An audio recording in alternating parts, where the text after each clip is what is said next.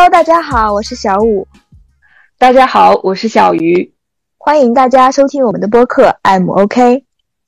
I'm OK。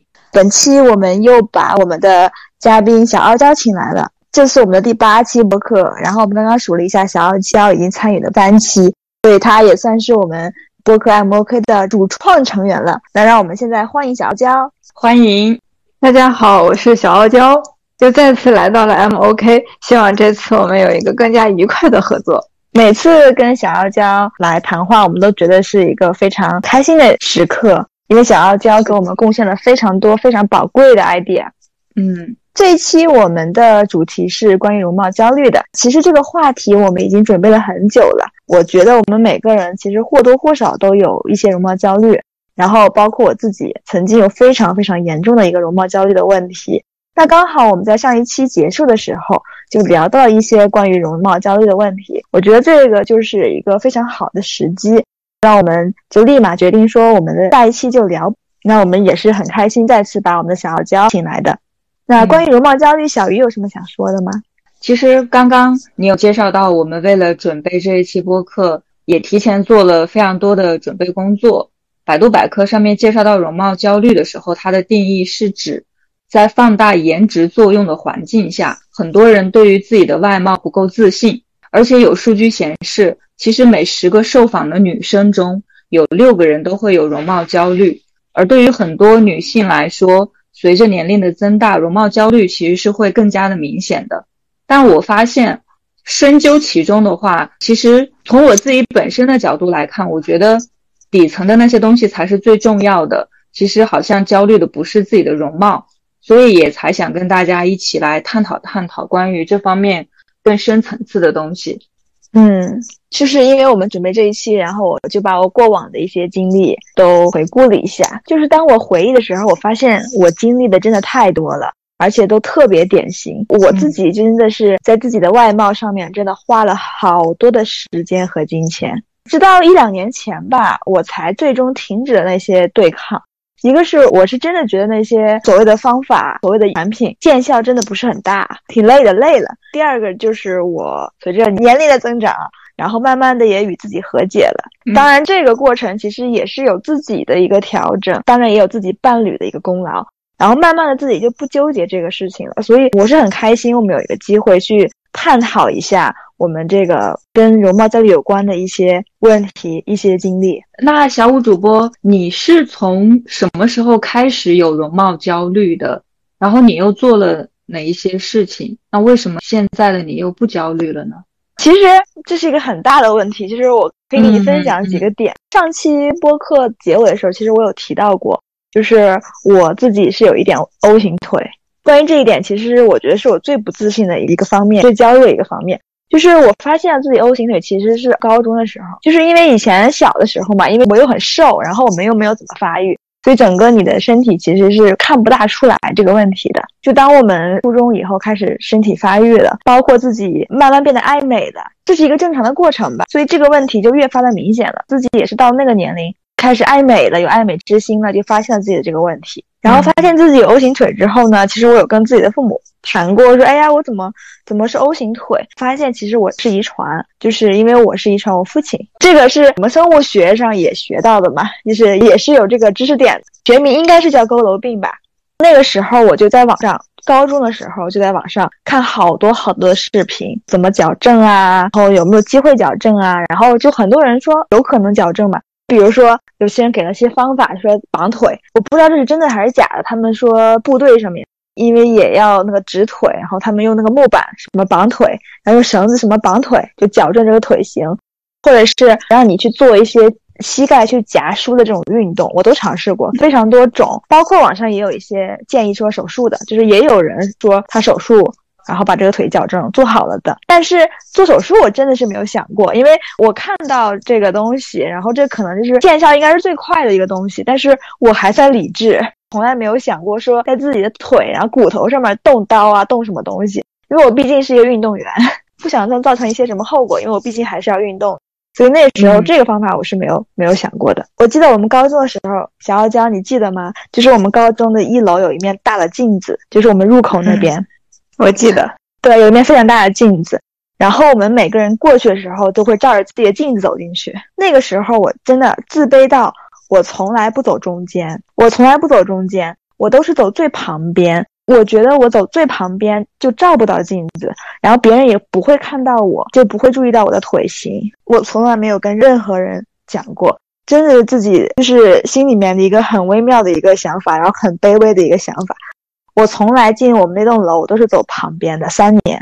我都是走最旁边。我平时穿衣服嘛，我也不穿膝盖的衣服，就是所谓的短裤、短裙都不穿。包括说，因为我高中的时候，甚至上大学，然后去打乒乓球嘛，打球不是要穿运动服嘛，它是短袖跟运动短裤的。我一般别人找我打球，就是找我练球的时候，我都是穿长裤的。你会觉得很奇怪，大夏天穿了一个短袖，穿一条长裤去打球。只有到迫不得已的时候，就是我必须要去上场比赛了，我才会穿短裤。就是挺夸张的吧？现在我分享出来这个事情，你们从表面上看，我觉得我是一个非常非常自信的人，觉得我是一个还蛮阳光的一个人。其实我也是这么觉得的，但是在这一方面，我真的是跟自己心里抗争了很久。这种自卑真的是持续了蛮久的，真的是一直到最近几年，也是我分享过我男朋友对我的一些鼓励，然后我才慢慢放下。所以现在我出门，我也不是太 care。虽然我会也会说穿那个长裙长裤较多。但是我有时候也会很自信的穿着短裤短裙出去了，就是慢慢放下了。但其实听你这样分享，我还挺意外的，因为从我的角度，就是我是见过你穿短裤的样子的。其实如果你不这么分享的话，我压根就没有注意过你的腿是怎样的。我觉得还 OK 啊，对吧？就是有一些自己身体的缺陷，只有自己才特别特别的 care。可能当你分享出来，你发现你如果不提，别人根本。不 care，他们注意不到。从我的角度，我确实就是从来没有注意到这个问题，这个点。以前那个我下学的时候，总跟那个小五在一起下学，但是我确实从来没有注意过这个问题。怎么说呢？就是关于 O 型腿这个问题，其实我也是，但是我自己并不认为它是一个，它是一个缺陷，因为我小的时候习惯有一些不好。我那个时候就觉得是我也是 O 型腿，你也是 O 型腿，因为我也不觉得我自己有什么事，所以我从来也没觉得就是说。你的那个腿有什么？因为你要说，呃，我有没有注意到你是 O 型腿？我应该是注意到了，因为那个时候我们可能聊起来过。因为我觉得我自己也是 O 型腿。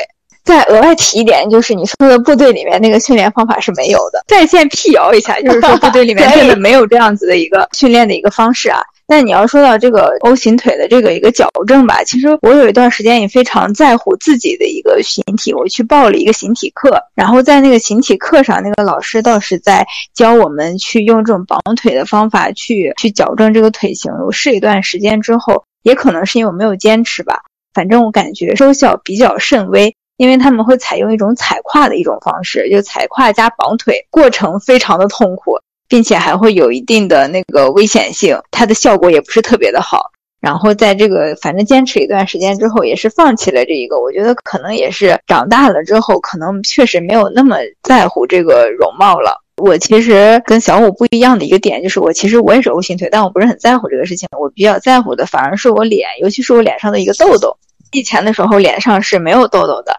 后来的时候，就是自从我记得应该是高三开始吧，突然之间就开始长痘痘，并且它这个痘痘就消消长长，它一直都是这样子的反复的一个过程，并且因为有可能长太多了之后，皮肤就会被损害，所以它就是有一些就是对皮肤有一些不可逆的伤害。我在我脸上这花的钱，我真的一点都不夸张，绝对有好几万。我有试过就是去喝中药，然后吃西药，还试过涂药，还试过那个用面膜。然后还试过那个激光手术，其实我觉得做激光已经算是比较科学的一种方式了。做激光我还有做过祛痘坑，有做过祛痘印的。然后最频繁的时候，我记得那个祛痘坑的手术好像是最多是三个月可以做一次，然后我每隔三个月就去做一次。我觉得对我自己的皮肤也是造成了一定的一个伤害的，这个真的不能非常频繁的来做。我觉得它的那个收费其实也很贵。我记得我大概做一次要三千到四千块钱，光这个手术费做一次，然后他会附赠一些面膜嘛，你必须买一些就是胶原蛋白的一个面膜，它一盒面膜是八百多，然后还有它配套的平时使用的面膜是一盒有二百多块钱，就总之这个造价非常的高，但是最后的时候我发现这个还是消消长长长长消消，最后。我可能也是突然之间有一天反应过来，哎，好像这个容貌这个事情不是特别特别的一个重要。我觉得我跟自己有一点点太过不去了。其实它对我没有任何的影响，我可能就现在就已经放下了这个事情，更多的是采用的一种比较平和的一个态度，就是可以更加正视我自己的这个缺陷。然后平时也并不会，就是因为我自己脸上长痘痘会有一些不自信。我现在还是相对状态而言，我自己来说还是比较满意的。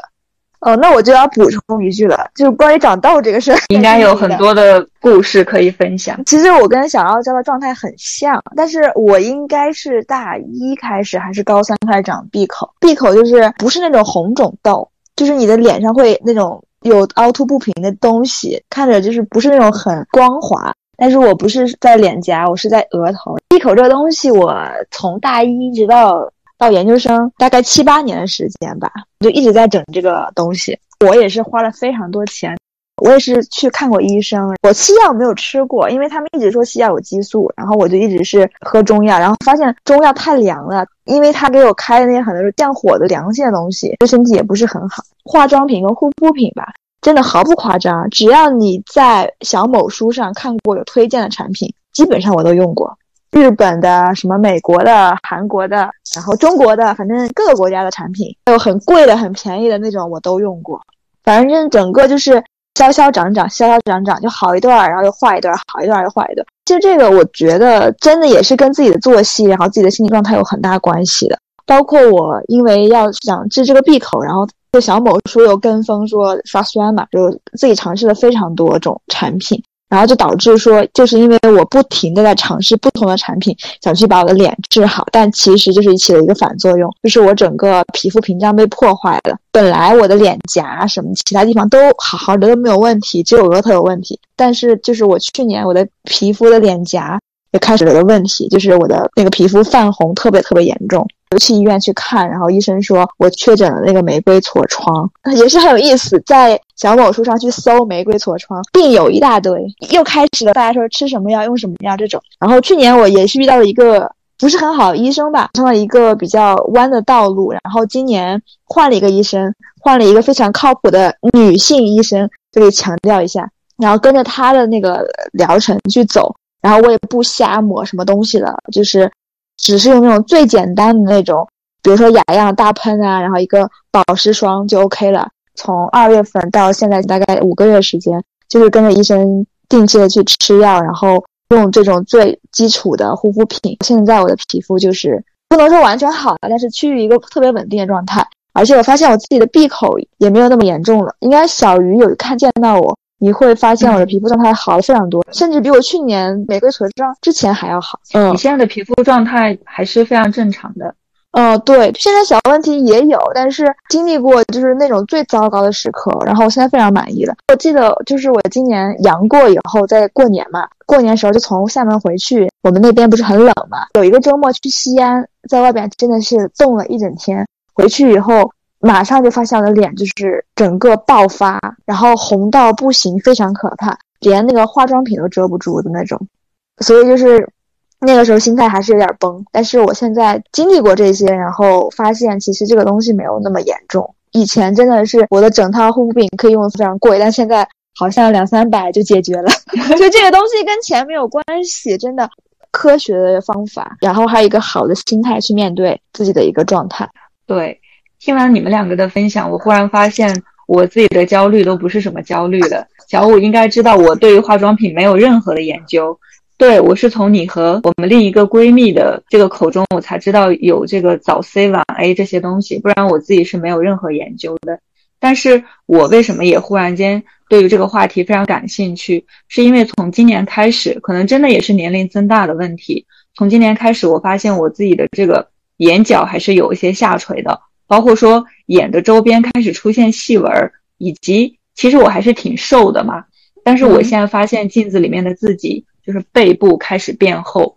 我觉得对于一个女生来讲，其实她背部变厚也是代表的这种身材开始会发生一些变化，然后逐渐又看到自己虽然还是很瘦，但其实自己的小肚子比起以前来讲突出也是比较明显了。我觉得我可能更多的是从身材方面。感受到了这一些的焦虑，然后现在就自己没有办法再去直视到这些变化，就意识到，哎，自己开始焦虑了，要开始运动，要开始做一些改变了。我可能更多的是从这个角度来看到自己的这些焦虑的。但是我在想，就是我们这些焦虑有没有探究过背后的一些原因？我有问过我自己，其实我焦虑我的身材，只是我自己这么认为的。然后深层次的，我其实更怕的是别人对我的评价。就是我意识到我自己的一些改变，那这些变化到底是容貌焦虑呢，还是说我焦虑别人对我年龄、容貌、身材这些的评价，然后害怕成为别人口中那个体型变化很大的人？我觉得这个是一个点，是我个人的。然后从另外一个方面的话，就是我也会感觉到。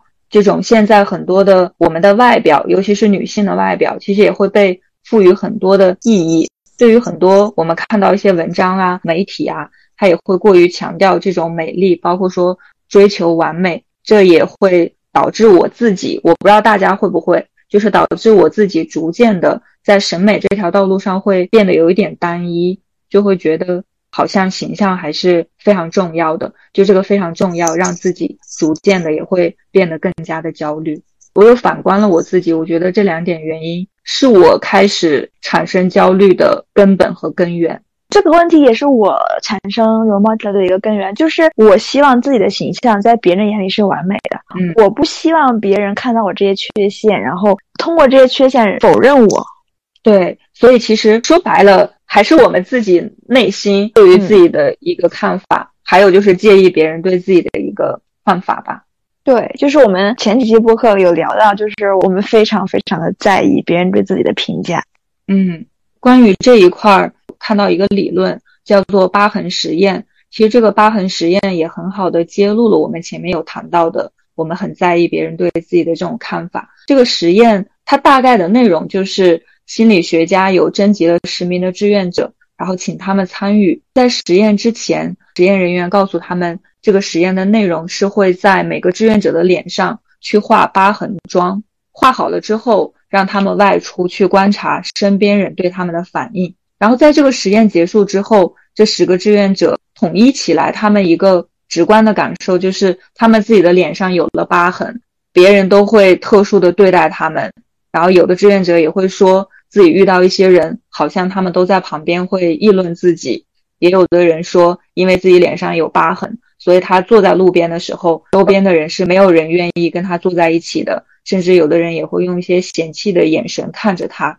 但其实这些感受是非常非常不正确的，因为在他们出门之前，化妆师就已经以补妆的名义将他们脸上的疤痕擦掉了。也就是说，他们出去之后跟。以前的自己是完全一样的，他们脸上没有任何东西，但是自己会有这种被特殊对待的感觉，就是因为自己的内心对自己的看法发生了改变，就会以为说别人对自己的看法也发生了改变。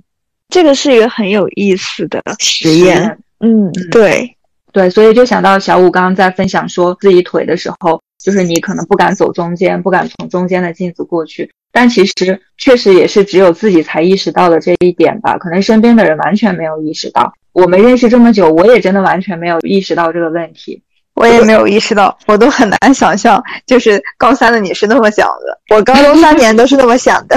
我们每天一起上下学，真的，我完全没有想，从来没想过他会这么在意自己的腿。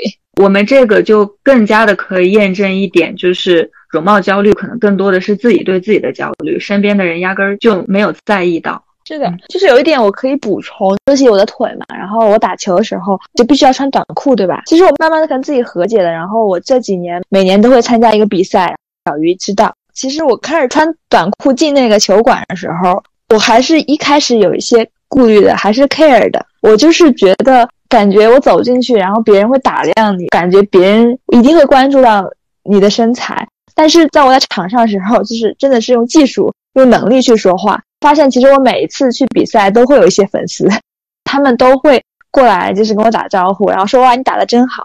其实这个是给我增加了很多自信，然后就会让我觉得说哦根本不会去在意你的你的外貌、你的形态，就是你球打得很好，还是会有很多人会喜欢你。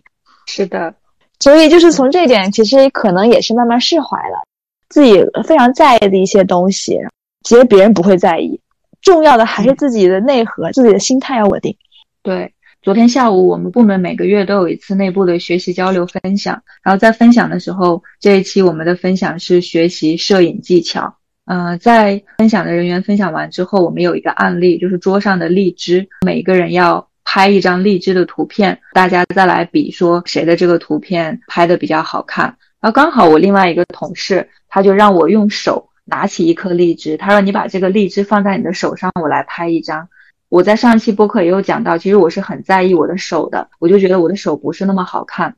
所以那个时候他提出这个要求的时候，我本质上是想拒绝的。后面我还是想了想，没关系，那不然我还是尝试一下吧。我用我的手抓起这个荔枝，拍完之后，当大家把所有的照片收集上去，再做一个评论的时候，你会发现，压根没有人在意到我的手指或者是我的手是什么样子的。其实他们整个在意的都是这张图片的构图，包括说这个图片的重点就是这个荔枝怎么拍会更好看。也就是那一刻，我会发现。真的，其实没有人在意，就是只有自己在在意。嗯，对的，而且就是也非常受身边人的一些审美，就他们可能会当着你的面评价别人，这个人的腿好漂亮，或这个人皮肤好好，或是他很瘦很白，还有很多人喜欢这种白瘦幼嘛，就说国人对女性的一个评价，好像就是白瘦幼这种畸形的审美，他们这些观点对我们有非常非常大的影响，我们就用这种畸形的审美去审视自己，我们现在想来是真的是不对的。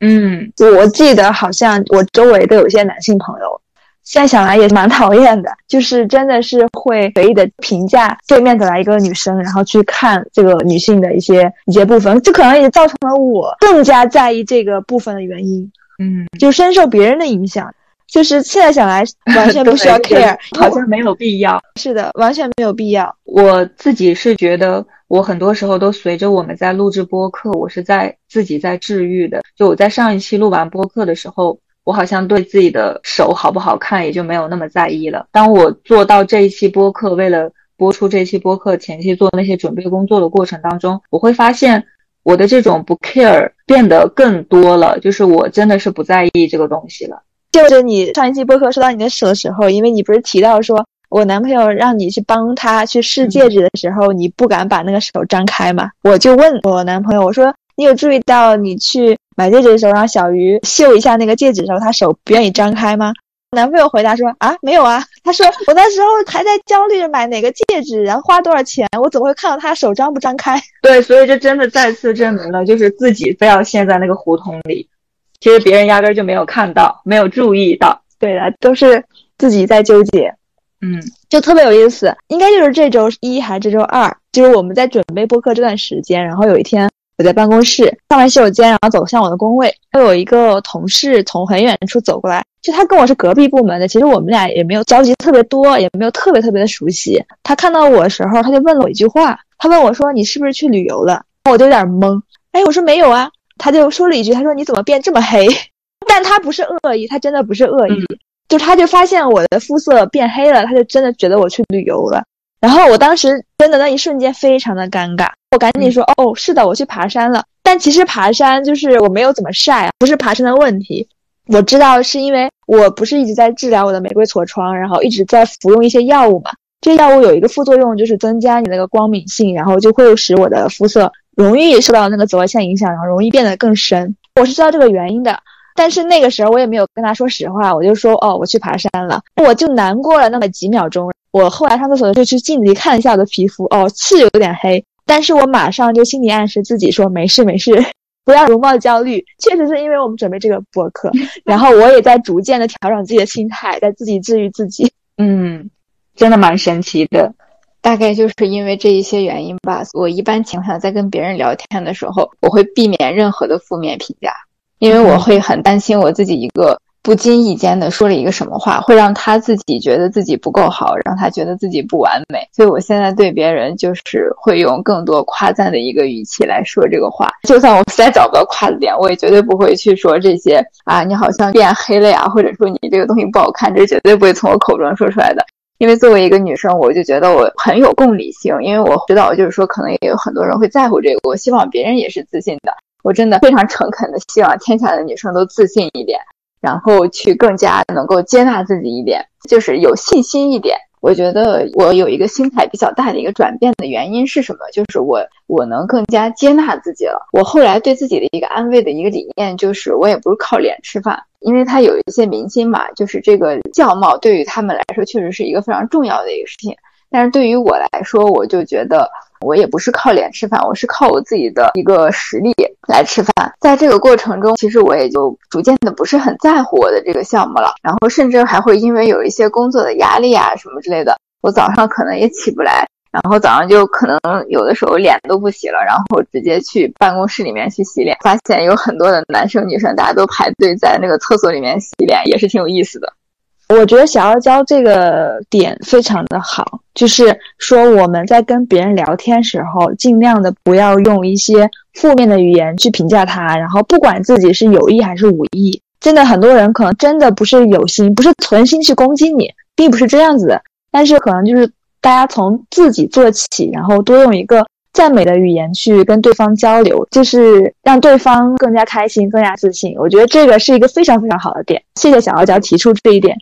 是的，是的，我觉得我们中国人可能因为从小的情况下，在这个环境之中，爸爸妈妈对于一个小孩子的一个自信都是不是很鼓励的，因为我们从小真的父母都会在意我们是不是会骄傲这个事情，会觉得过多的夸奖对于我们来说会让我们骄傲，会让我们自满，他不会去把这个给小孩培养一个自信心放在一个非常重要的一个位置上。就别人去夸他说这个小孩聪明啊，他会说哎呀哪里哪里才不是呢，而且他们对于自己小孩子的一些。提出来的一些就是想法，一般都是会打压，会对小孩子的想法持一种否认的一个态度。我觉得这个就是导致中国的很多小孩子都非常希望别人的认可，而不是那种由内而外的自信。这点我非常的赞同，又深挖回了我们从小所受的这个教育体制，然后一些方式了。嗯，对，所以就随着这个年龄的增长吧，然后可能是逐渐意识到了这一点。我也就是在生活中，不管是说在这个容貌啊，还是说再去从一个人的各方面，比如方说是身高啊、相貌啊、学历啊、家庭啊这个方面，包括一些想法方面，我都更愿意就是去给他们一些鼓励。就举个例子，就比如方说是他们认为他们自己的这个身高不够高。我也就会觉得，啊，你这个身高很好啊，你为什么会这么想啊？会给予一些鼓励。有的时候，如果要有一个点会让他觉得难过，或者说会让他跟他自己的男朋友产生争执的话，这个点我就绝对不会说出来。这个好像有点延伸啊，有点脱离我们这个容貌焦虑的这个主题。但是我还是希望所有的女孩子都可以自信一些。嗯，我觉得这个美丽这个事情，每一个人都有追求美丽的一个权利。但是这个美丽不是源于自己的一个自卑，也不是源于自己对自己的一个不满。嗯，是，就是小傲娇有讲到美丽。嗯，其实我们对于美丽的定义可能也是非常的单一，所以不管是容貌焦虑也好，还是什么也好，其实我们都需要去了解到底什么是真正的美。每个人的美它都是不一样的，就像以前我们上学的时候，我忘了是学哪个科目，就是有这么一句话说，世界上没有两片完全相同的树叶。所以其实我们想要用一种非常固定的模式来去评价或者是定义一个人的这种美貌，肯定是非常的不可行的。其实现在很多对于这种呃美的审美，比如说有一些网红脸。然后大家就觉得这种网红脸是非常好看的，我就想到前两周有一次我去逛街，下车的时候就看到我前边走了一个美女，当然那个时候我也是非常传统的这种眼光，就是觉得她大长腿、翘臀、长头发，就整个背影都非常的美，所以我当时也想迫不及待的去看看她的正脸。当我走到她的面前，看到她正脸的时候，其实我没有任何一点的惊喜，因为她的脸一看就是整容脸，没有任何的特色。就虽然是高鼻梁、大眼睛 V 字脸，但是鼻梁也过于高了，眼睛也过于大了，那个脸整个 V 过头了。所以看完之后，我不觉得它是美的。所以，呃，我在想说，我们对于审美不应该只是非常单调的一种方式。另外的话，其实美也有很多呀，它不只是我们外在的一个容貌，包括说也有一些内在。我们很多的这种心灵品性，就像小傲娇刚刚讲到的，从来不会对人去进行一些负面的评价，也希望很多的女孩子都能够更加自信一点。其实是一样的，像小傲娇这种，她就是非常非常的具有这种内在美。所以我觉得如果我们过于关注这种外在，过于关注所谓的颜值和身材，其实也是对于所谓的美，或者是对于所谓的外貌特别肤浅的认知。呃，是的，应该说我们目前对于美丽它的评价体系也是太过于单一了吧？就像我们在高考那一期《蜜小乔》，她有提到了说，我们目前大家对于一个人优秀与不优秀的评价体系过于单一。那其实我们对于一个人的美丽、美好的一个状态的评价体系也是特别单一，好像女性就是白瘦幼，就是因为这样的一个评价体系。导致了我们每个人都好像用这个评价体系去套自己，去审视自己，去鞭刑自己，让自己去用各种各样的不恰当的方法想要去调整。其实这样是一个非常不好的一个状态。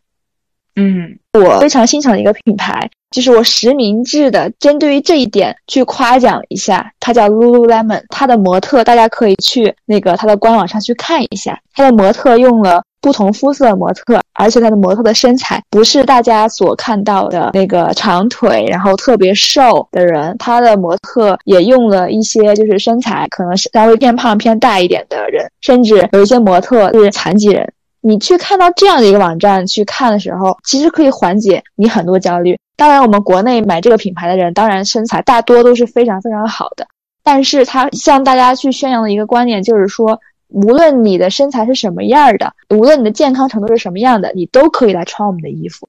我觉得是非常赞赏的。这里绝对不是广告，我们我们的播客还没有到 到那个程度接广告。如果我们接了 Lululemon 的广告，说明我们的播客真的已经非常非常的牛了。不知道这辈子有没有希望？有的，有的会有的。嗯，哎，你们知道辣目洋子吗？嗯，我知道的。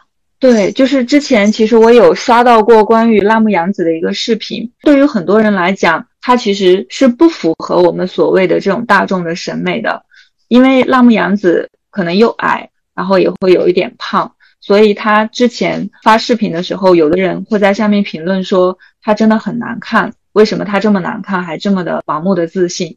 但是显然对于他来讲，他并没有很 care 这些人对他的评价，所以到了现在，我觉得拉木洋子他一直都是以一种非常自信也非常乐观的形象出现在大家的眼前。以前他也也有说过这样一句话，就是对于很多容貌焦虑的这种人，他有讲过，他说对于美，我们有太多的选择，而我们缺的是不选择的勇气。我觉得这句话说的真的特别的好，就是对于美，我们有太多的选择，比如说我们要选择让自己瘦一些呀，比如说我的焦虑就让自己瘦一些呀，或者是皮肤让自己选择白一些呀。但是其实我们更应该做的是感觉到自己本来就很美，所以其实我们缺的是不选择这些东西的勇气。嗯，我很喜欢这句话。是的，就符合大众审美的人真的有非常非常的多，但是。我们真的就是这个世界上独一无二的，所以其实我们每个人都特别的美。对，然后在我这么多年容貌焦虑的一个过程中，我还是非常感谢我的伴侣的。就是我分享一个故事，我去年开始健身了嘛，在健身过程中，我是肉眼可见的发现自己有在。变瘦，那个时候我就会变得更加去关注自己的身体，就一直跟我男朋友聊，哎，我哪里变瘦啦？就会说到说哪里需要再瘦点啊，把哪里变得更好看啊。他有一天就非常严肃的跟我讲，他说他非常害怕我走向另一个极端，就是过分关注自己的容貌。他问我说，我去健身的目的是什么？让我回到初心，因为他说他希望我享受这个运动给我带来的一个快乐。然后让我去变得更健康，所以就不要想那么多，就身材的变化当做一个附加的礼物给到我自己。然后他还跟我讲说，他希望我去接纳原本的我，让我去爱自己。然后他让我自信一些，他说他喜欢我的自信，他觉得自信就是最美的。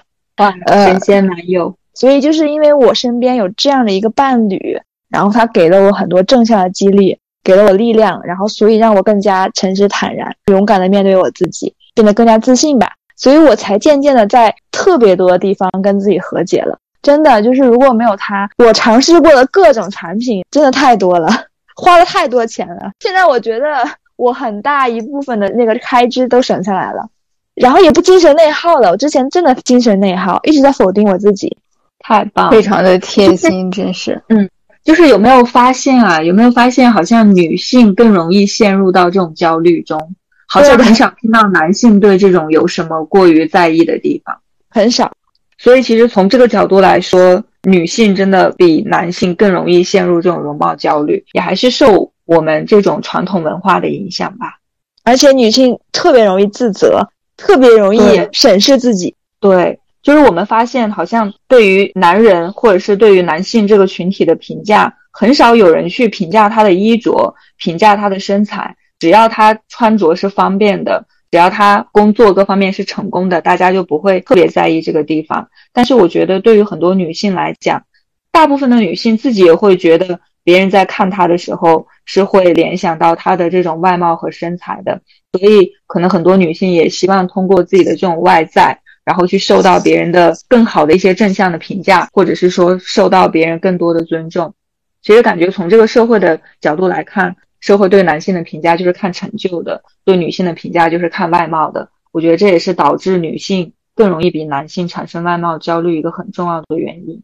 对你说到这一点，说对于男性的评价来说看成就，对于女性的评价，尽管说一个女性非常成功，她可能是一个公司的 boss，但是大家还会去说她哦，她是 boss，她太强势了，她没有结婚，她没有生孩子，她的家庭不幸福。我觉得女性想要成功太难了，就是女性想要获得别人的认可真的太难了，就总有一些人要挑出一些毛病来，是，就总要从他的身上挑一个什么东西出来来去证明他不行，对，或者是说证明他怎么样他都比不上男性，是这样子的。我觉得现在很大一部分女性她的思想都是在觉醒的，所以我也希望姐妹们站起来，然后自信起来，要觉醒。嗯，对的，要把功夫花在该花的地方上。怎么说？多工作，多努力啊，多充实内心。对，把这些精力都花在自己身上。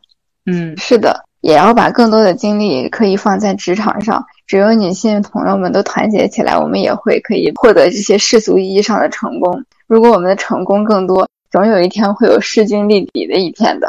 嗯，我觉得我们的播客到最后开始燃起来了，燃起来了，上升了一个高度。感谢小傲娇，每一次我们的播客它都可以帮我们升华，主题得到升华。我觉得我们这一期聊的差不多了，我希望通过这一期让大家知道你是钻石，然后你是世界上独一无二的你，所以要好好的爱自己，然后勇敢的做自己，要相信一切都会是最好的安排。嗯。其实成年人的焦虑是从不符合大众期望开始的，从我们的外貌开始就是这样。前面我们有介绍到了疤痕实验，我们就会发现，其实自己是把自己内心对自己的看法投射到了别人对自己的评价上，我们会觉得别人也是这么看自己的，但其实这是自己内心给自己的一道疤痕。真正让我们焦虑的，从来不是。别人的审美也不是别人的评价，而是我们对自己的不满足，还有对自己的偏见。只有我们什么时候可以从这样的误区当中走出来，我们也才能真正的脱离容貌焦虑。刚我也有结束的时候有说到第一句话，就是成年人的焦虑是从不符合大众期望开始的。比如说，我们平时也会遇到工作不是别人所接受的，就觉得自己。这么多年来，好像做的不是那么的尽如人意。如果有一段爱情，这种爱情不是身边很多人都看好的，我们也会开始对自己的爱情去挑三拣四。包括说容貌也是这样的，就是把大众对于容貌的一些评价，也要内化成对自己的要求。然后这种要求不满足了，我们就开始焦虑。其实我们没有必要给自己制造这种不一样的焦虑。每一个人的容貌都是有自己的特色和辨识度的。而且我们每个人本来就是独一无二的，所以我们要提升的是自己的能力和人格魅力。就像小傲娇前面有讲到的一样，我们要重视自己的内在美。我们的美是没有标准的，我们要做真实、最本真的自己。这样的自己其实远远胜过我们所以为的外貌的美。也希望我们所有的听众朋友都能够摆脱这种外貌和容貌的焦虑，去接纳最真实的自己。因为只有从内而外散发的这种自信，才会是永恒的美。说的太好了，我们这期就到这里吧。感谢小傲娇的到来，我们下次见，拜拜，拜拜。